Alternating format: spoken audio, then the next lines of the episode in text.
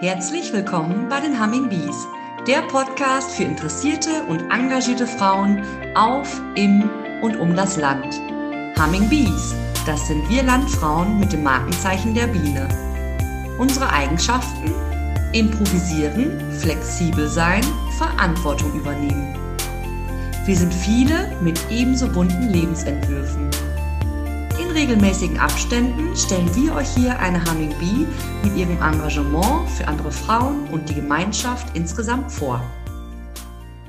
Ich freue mich, dass ich heute meine Betschwester Carmen hier im Podcast begrüßen kann. Carmen Feldhaus ist eine von vier Betschwestern. Wir bloggen gemeinsam auf diesem Gartenblog Betschwestern.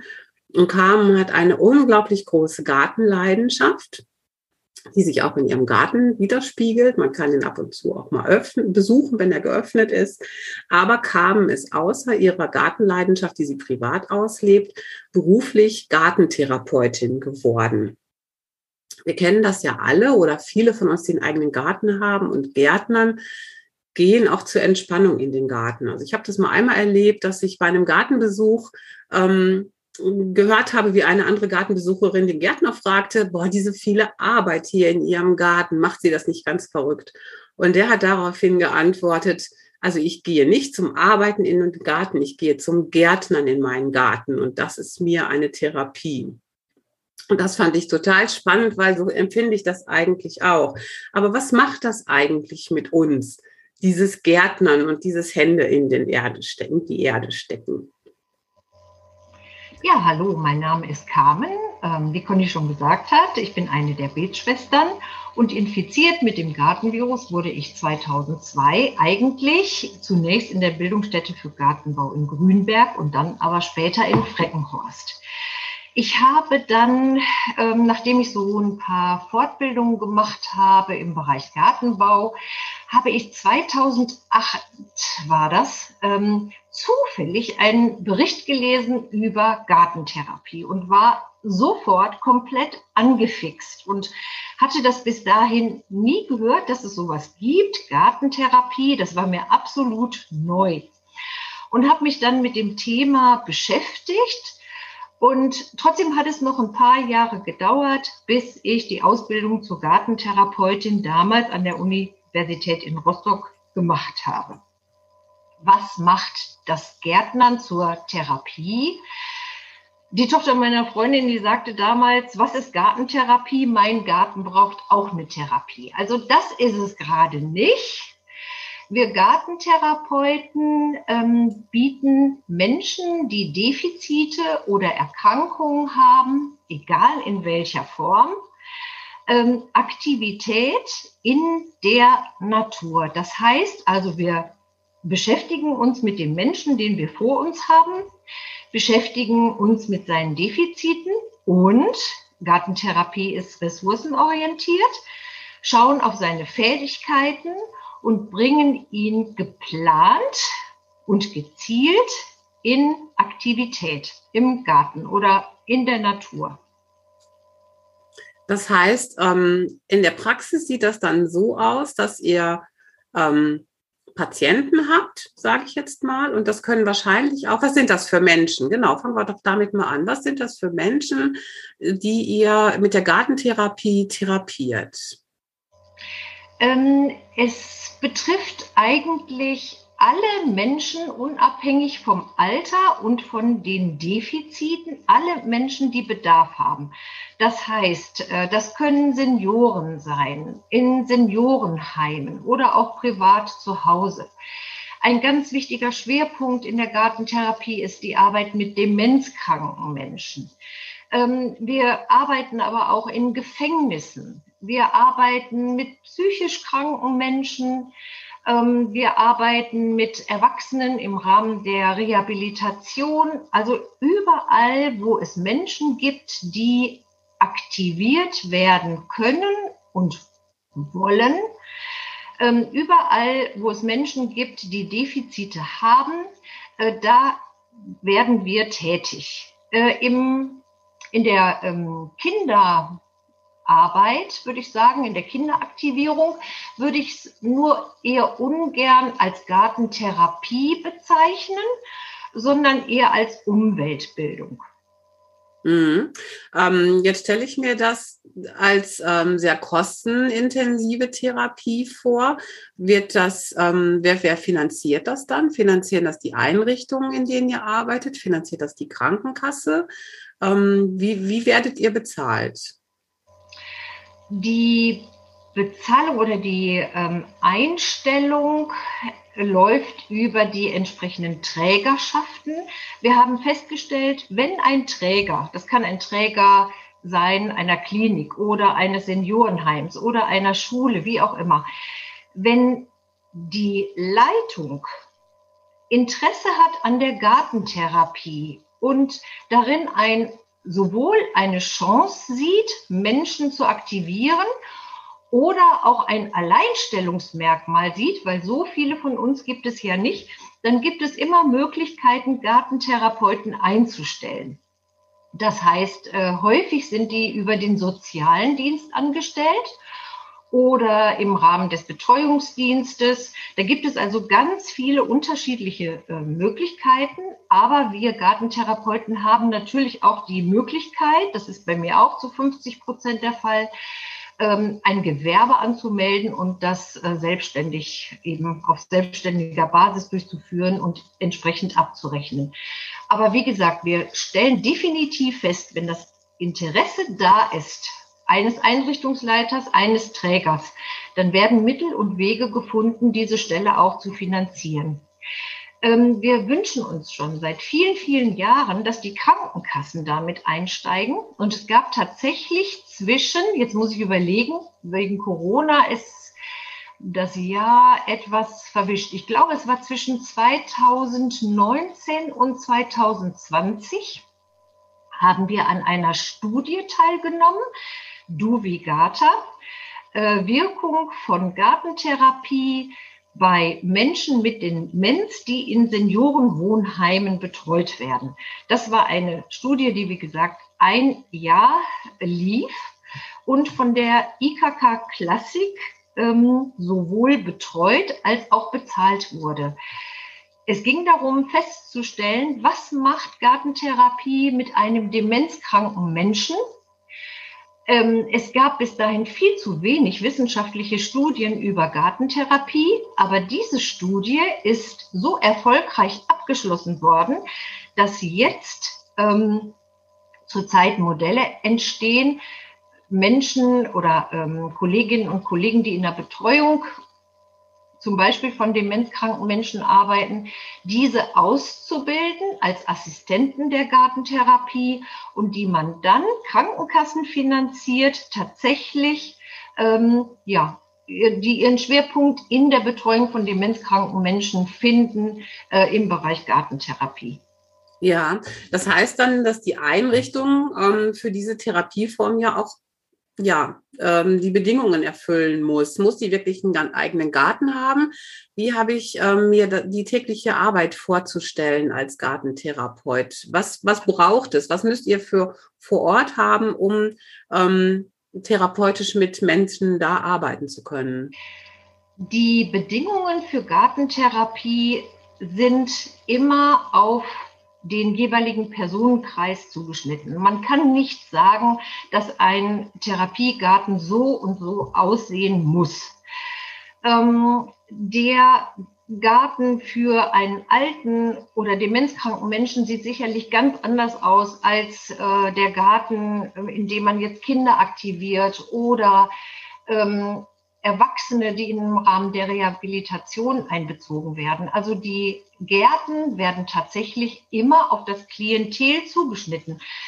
Aber wir Gartentherapeuten freuen, natürlich, freuen uns natürlich, wenn wir einen großen, schönen, bunten Garten vorfinden. Aber letztendlich geht Gartentherapie auch auf der Fensterbank oder auf einem Balkon. Wichtig ist, dass wir die Menschen, die wir betreuen, ins Handeln bringen.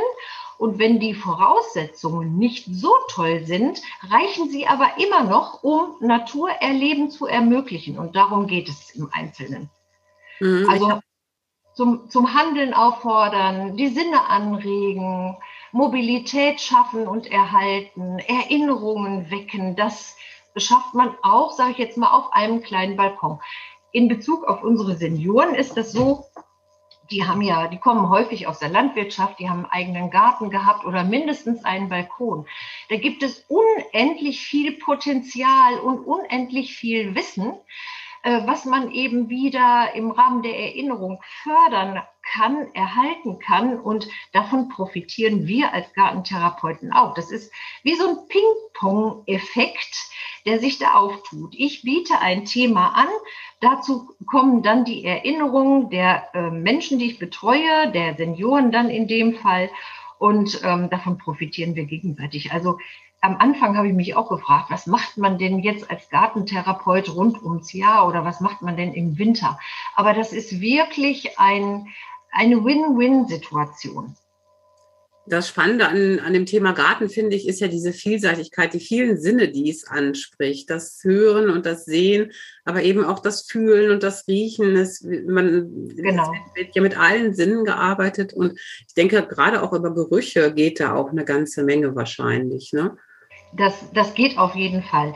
Also wichtig ist, in der Gartentherapie, deswegen habe ich auch zu Beginn gesagt, ähm, dass sie geplant und gezielt ist. Ich muss oder mein Anspruch ist, so viel wie möglich über die einzelne Person oder die Personen, die da vor mir sitzen, zu wissen. Das heißt, ich möchte gerne informiert werden über verschiedene Krankheitsbilder. Was hat denn derjenige? Wo sind seine Defizite? Aber letztendlich ähm, ist die Gartentherapie eben ressourcenorientiert. Wenn ein Sinn fehlt oder meinetwegen auch zwei Sinne fehlen, habe ich ja noch drei andere oder vier andere Sinne, die ich fördern kann. Und darauf zielt dann eben die Planung ab. Ähm, wichtig ist am Ende, oder eine erfolgreiche gartentherapeutische Intervention äh, ist dann gegeben, wenn der Mensch der therapiert wird, sich vielleicht aber eben gar nicht therapiert fühlt, weil das Ganze ja in einer natürlichen Umgebung stattfindet, wenn der am Ende seine Fähigkeiten erweitern kann oder erhalten kann und Freude empfindet. Also das ist so das, das aller, allergrößte Ziel für mich jetzt speziell. Ich möchte niemanden überfordern. Ich möchte nicht, äh, dass irgendjemand ein ungutes Gefühl hat während einer Intervention. Ich möchte am Ende die Menschen glücklich sehen. Und das gelingt in der Gartentherapie wirklich sehr, sehr gut. Das klingt total spannend. Hast du da ein Beispiel, eins, was du erzählen kannst, was, was du erlebt hast mal ähm, mit jemandem? Da gibt es ganz, ganz viele äh, Beispiele. Hm. Zum Beispiel, ich habe mit Senioren dicke Bohnen ähm, stecken wollen. Die, das geht ja schon sehr zeitig im Frühjahr und wir hatten dafür ein Hochbeet auf einer großen Terrasse vorbereitet. Und dann kam eine Dame, die sagte, nee, also so geht das nicht. Wir brauchen Kartoffeln, die wir dazwischen äh, stecken können, weil sonst kommt die schwarze Bohnenlaus oh, habe ich gedacht, das müssen wir dann unbedingt machen und habe dann darüber nachgelesen und tatsächlich in dieser Kombination dicke Bohne, Kartoffel, ähm, ist der Befall der schwarzen Bohnenlaus, äh, fällt eigentlich weg. So war es dann auch. Also wir hatten eine hervorragende Kartoffelernte und eine sehr gesunde dicke Bohnenernte. Und ähm, ich kann mich erinnern, dass mal ein Herr, ein sehr, sehr netter Herr im Seniorenheim gesagt hat, nachdem wir wirklich ähm, Unkraut gejätet, Pflanzen geschnitten, Samen abgeerntet, wir haben Liköre hergestellt, das hat besonders viel Spaß gemacht. Der hat mal gesagt, guck mal da, sie kriegt uns an die Arbeit und keiner merkt. Und das ist tatsächlich wohl, ich musste darüber schmunzeln und dachte, ja, das ist, glaube ich, tatsächlich der Sinn der Gartentherapie. Man ähm, arbeitet eher spielerisch, man tut das, was einem Freude macht, man regt alle Sinne an, äh, man riecht und schmeckt und hört die Geräusche in der Natur, aber niemand empfindet das im Moment als Therapie. Es ist halt ein ganz, ganz natürlicher Prozess, elementar ja. Eigentlich das, was der Mensch braucht. Und ähm, es ist unsere Lebensgrundlage, es ist unsere Existenz, die, der Umgang mit der Natur, genauso wie ihr in der Landwirtschaft eben auch. Das ist unsere Basis. Und es ist halt oft so, dass äh, Menschen, die in Einrichtungen leben, die im Krankenhaus sind, äh, den Bezug zur Natur leider völlig verlieren. Dafür wird nicht gesorgt. Äh, die Pflege oder die Betreuung ist darauf ausgerichtet, ich sage jetzt mal bei Senioren zum Beispiel, Gedächtnistraining, Gymnastik, Basteln, vielleicht, wenn man Glück hat, Kochen, Gottesdienste, irgendwelche Feierlichkeiten, Karneval, Weihnachten. Das ist auch alles gut und schön und wirklich wichtig und absolut richtig. Aber die Menschen kommen nicht mehr nach draußen. Sie nehmen die Jahreszeiten nicht mehr wahr. Sie spüren nicht den Wind, den Schnee, die Sonne, den Regen. Und das ist aber das, was wir wirklich auch brauchen. Wir müssen uns mit der Natur, wir sind Teil der Natur und wir müssen uns mit der Natur auseinandersetzen. Und ja. Also ein kleines Beispiel noch ähm, im Seniorenheim. Es war Winter und es hatte ausnahmsweise mal geschneit. Wir haben hier in Nordrhein-Westfalen nicht mehr so viele Schneetage.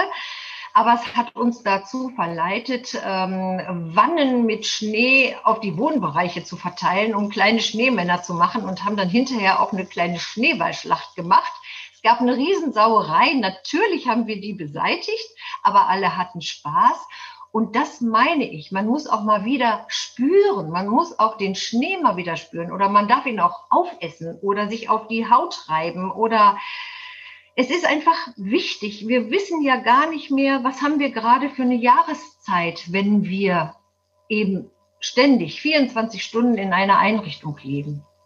Ja, das Licht ist immer gleich, die Temperatur ist immer gleich, es ist so immer es. gleich trocken, außer beim Duschen. Ja, und ansonsten ja. ähm, muss ich wirklich ja schon zum Fenster gehen und gucken, wie könnte es draußen aussehen. Das stimmt. Und ich glaube, ein ganz wichtiger Punkt ist auch noch, das habe ich ähm, ich glaube, auf eurer Instagram-Seite gelesen. Das hat mich sehr berührt, weil ich gedacht habe, das ist auch so ein Punkt. Also bei allen möglichen Therapieformen, die es ja gibt, die man äh, durchführen kann, wo es dann darum geht, die Motorik zu verbessern, ähm, sich besser zu konzentrieren, äh, diese ganzen Sachen oder soziale äh, Inter Interaktion zu machen. Aber eins kann man wirklich im Garten am besten und das ist die Wahrnehmung der eigenen Wirksamkeit so.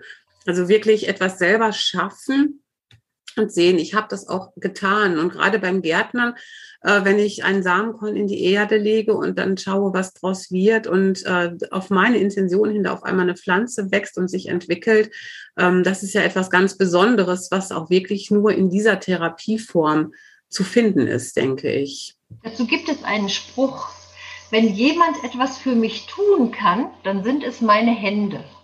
Ja. Das passt auch sehr gut. Das passt auch sehr gut, genau. Und so dieses Arbeiten mit der Natur und mit Pflanzen ist, ist etwas ganz Besonderes an der Stelle. Es gibt ja noch eine ein bisschen ähnliche äh, Therapieform, das ist die tiergestützte Therapie. Wobei du ja teilweise auch ein bisschen in die Richtung gehst manchmal, oder nicht? Ja, sehr, sehr gerne sogar. Ich habe Hühner inzwischen seit elf Jahren und ähm, anfangs hatte ich zwei New Hampshire. Das ist ein großes, stattliches äh, Huhn oder Hühnerrasse der äh, Zwiehuhn. Rassen. Es hat also einen guten ähm, Fleischanteil und legt auch ordentlich Eier. Und da hatte ich tatsächlich zwei Mädels aus ein und demselben Gelege, also Schwestern, wenn man so will, die mir aufgefallen sind, weil sie besonders zutraulich und neugierig waren. Ich habe dann aus lauter Jux mal angefangen, die beiden so ein bisschen abzurichten mit Regenwürmern, habe sie springen lassen. Äh, die beiden haben das einfach super gerne gemacht und die waren niemals gestresst. Und äh, dann habe ich mir gedacht, dass ich mal ein Huhn mitnehmen kann, sowohl in die Kindergruppe, die ich bet damals betreut habe, als auch zu den Senioren. Und das war ein Riesenerfolg. einerseits ein, eine große Freude wieder für die Menschen, in dem Fall die Senioren, die auch zu einem großen Teil früher Hühner hatten und ganz viel wussten. Also auch da ist Erinnerungsarbeit ähm, im Vordergrund.